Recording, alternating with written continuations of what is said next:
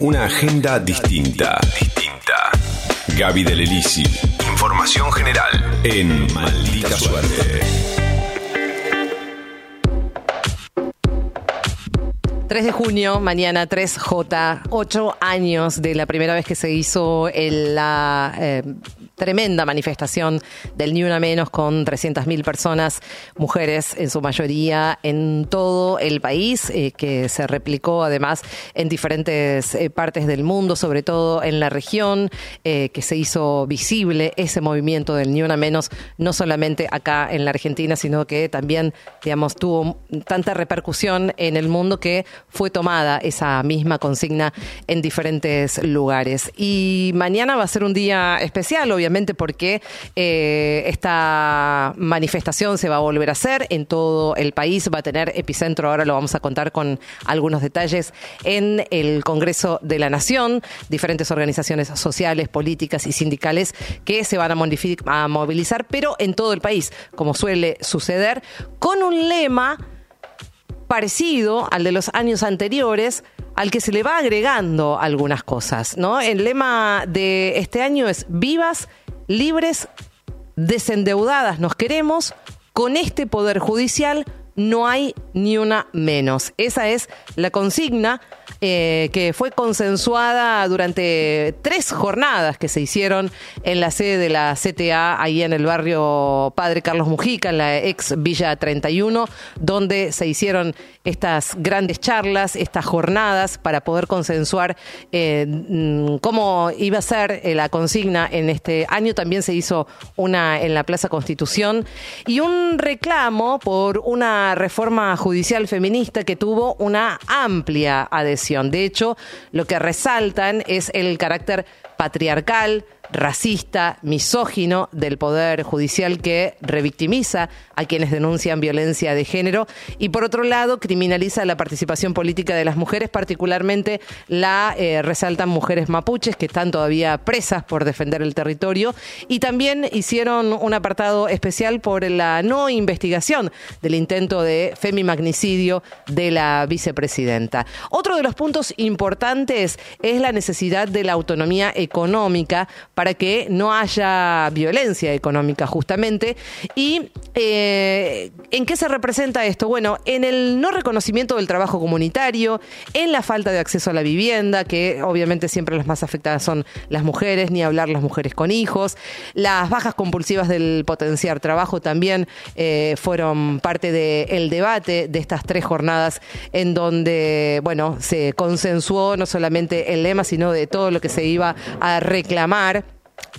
y por otra parte, eh, también el incumplimiento de la cuota alimentaria que genera que quienes tienen que sostener la economía doméstica estén endeudadas para vivir. Y esto un poco lo ligamos con lo que hablaba el otro día Mati, ¿no? Del endeudamiento que hay en las familias, pero sobre todo las más afectadas siempre terminan siendo las mujeres. Las eh. que más sostienen el, el hogar, justamente, obvio. Eh, básicamente tiene que ver con eso. Bueno, desde la aparición de 2015, el movimiento Ni Una Menos hace ocho años de esto ya.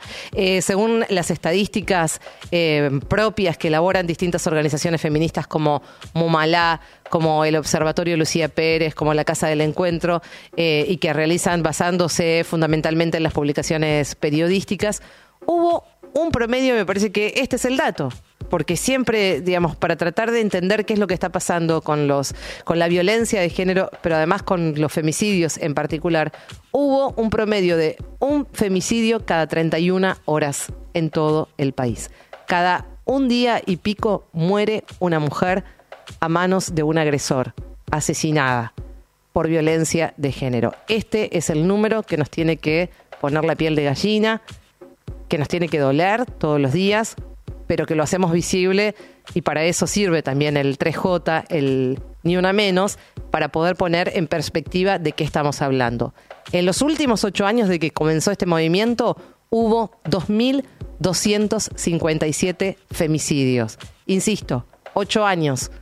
El total, 2.257 mujeres que han perdido la vida. 2019 fue el año con mayor cantidad de femicidios directos y vinculados, aunque las cifras que expresan los casos más extremos de la violencia machista se mantienen en niveles alarmantes y estables desde la primera movilización de Ni Una Menos hasta la fecha. En estos ocho años, el 63% de los femicidios fue cometido por parejas o ex parejas de víctimas. Este es el dato también.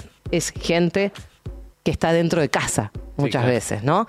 El 88% de los casos de los femicidas resultaron ser familiares, es decir, hermanos, hijos, padres, entre otros, y conocidos, vecinos, amigos, lo que significa que entre 8 y 9 de cada 10 mujeres fueron asesinadas perdón, por un varón que pertenece al círculo íntimo. Esto también echa un poco por tierra eh, cuando se habla de monstruos, y ese tipo de cosas, ¿no? En este caso es la deshumanización pero por la contraria de lo que venimos hablando siempre. Para tranquilizar al resto, digamos. Exactamente. No, no, no. Como se dice y como se ha acuñado esa frase, son eh, hijos normales del patriarcado. Sí, sí, sí. hijos sanos del patriarcado. exactamente. El 64% de los femicidios fueron cometidos en la vivienda de la víctima. Eh, es lo que decimos, ¿no? Muchas veces el agresor está adentro de casa y es muy difícil porque esto se linkea, se vincula definitivamente con la violencia económica. ¿Qué hace una mujer si no tiene la posibilidad de irse de su casa porque no tiene a dónde ir y está conviviendo con su agresor? Bueno, de eso hablamos. La evolución de Ni Una Menos, vamos a escucharla a la ministra de Mujeres, Política de Género y Diversidad Sexual de la provincia de Buenos Aires, Estela Díaz. Originalmente había cinco puntos de reclamo que tenían que ver con el registro oficial de femicidios, con la ley Brisa, con Plan Nacional de Violencia, entre otros puntos. En casi todos de ellos se ha avanzado a partir de la llegada del gobierno del Frente de Todos e incluso en contexto de pandemia, en la construcción de los primeros ministerios en la nación, en la provincia de Buenos Aires y se extienden estos ministerios también a Córdoba, Santa Fe, dan cuenta de un compromiso, un cambio de la gestión de Estado en relación a colocar las políticas de género en contra de las violencias en el centro de la agenda política. Insisto con eh, las estadísticas que se vienen mostrando y además en estas últimas horas, por supuesto, eh, mucho más, porque el 17% de las víctimas habían realizado al menos una denuncia previa a su femicidio lo que demuestra, entonces volvemos a la consigna del principio que mencionábamos, la consigna que fue consensuada, el mal funcionamiento de la justicia que desprotege a las víctimas y refuerzan eh, cada caso de una víctima que denunció y que fue asesinada, eh, desalienta de alguna manera a denunciar y también disciplina a las mujeres. ¿no? De eso habla la senadora y también militante feminista Juliana Di Tulio. En el sentido de la justicia hay solo retroceso, es una lucha que nos queda pendiente y es una lucha que nos va a tener eh, de pie para poder eh, cambiar ese poder que no tiene ningún interés de modificarse ni de pensarse a sí mismo. Es un poder que está pensada por varones, ejecutada por varones y ejercida por varones y de una mirada extremadamente patriarcal. Así la violencia va a continuar en todas sus formas, jamás hay que dejar de pelear en algún momento las cosas cambian. Ojalá sí sea un punto importante entonces para responsabilizar a la justicia de lo que viene pasando. Por supuesto, es una pata de la responsabilidad general que hay en relación a estos números escalofriantes que mencionamos, que visibilizamos, porque mañana es, se cumple eh, un nuevo aniversario del Ni Una Menos. Va a haber una movilización importante por todo esto que venimos hablando. Se está exigiendo una vez más el tratamiento y la aprobación de la Declaración de Emergencia Nacional en Violencia de Género. Eh, van a ver seguramente en las redes sociales circulando hashtag, en uno de ellos es emergencia ni una menos, hashtag emergencia ni una menos, por si se quieren sumar. Y terminamos con lo que va a pasar mañana, una cuestión ya más organizativa. A partir de las 2 de la tarde se van a concentrar en diferentes lugares del país. El epicentro va a estar en el Congreso de la Nación. Eh, alrededor de las 16 se va a leer un documento y a las 5 de la tarde tarde va a haber un cierre de la jornada de lucha con la banda Sudor Marica que va a estar tocando. Mientras tanto, en el resto del país se esperan concentraciones convocadas en varios puntos distritales porque estamos a ocho años de una nueva jornada movilizante y que nos tiene que mantener alertas siempre y en la lucha. Una nueva jornada de ni una menos.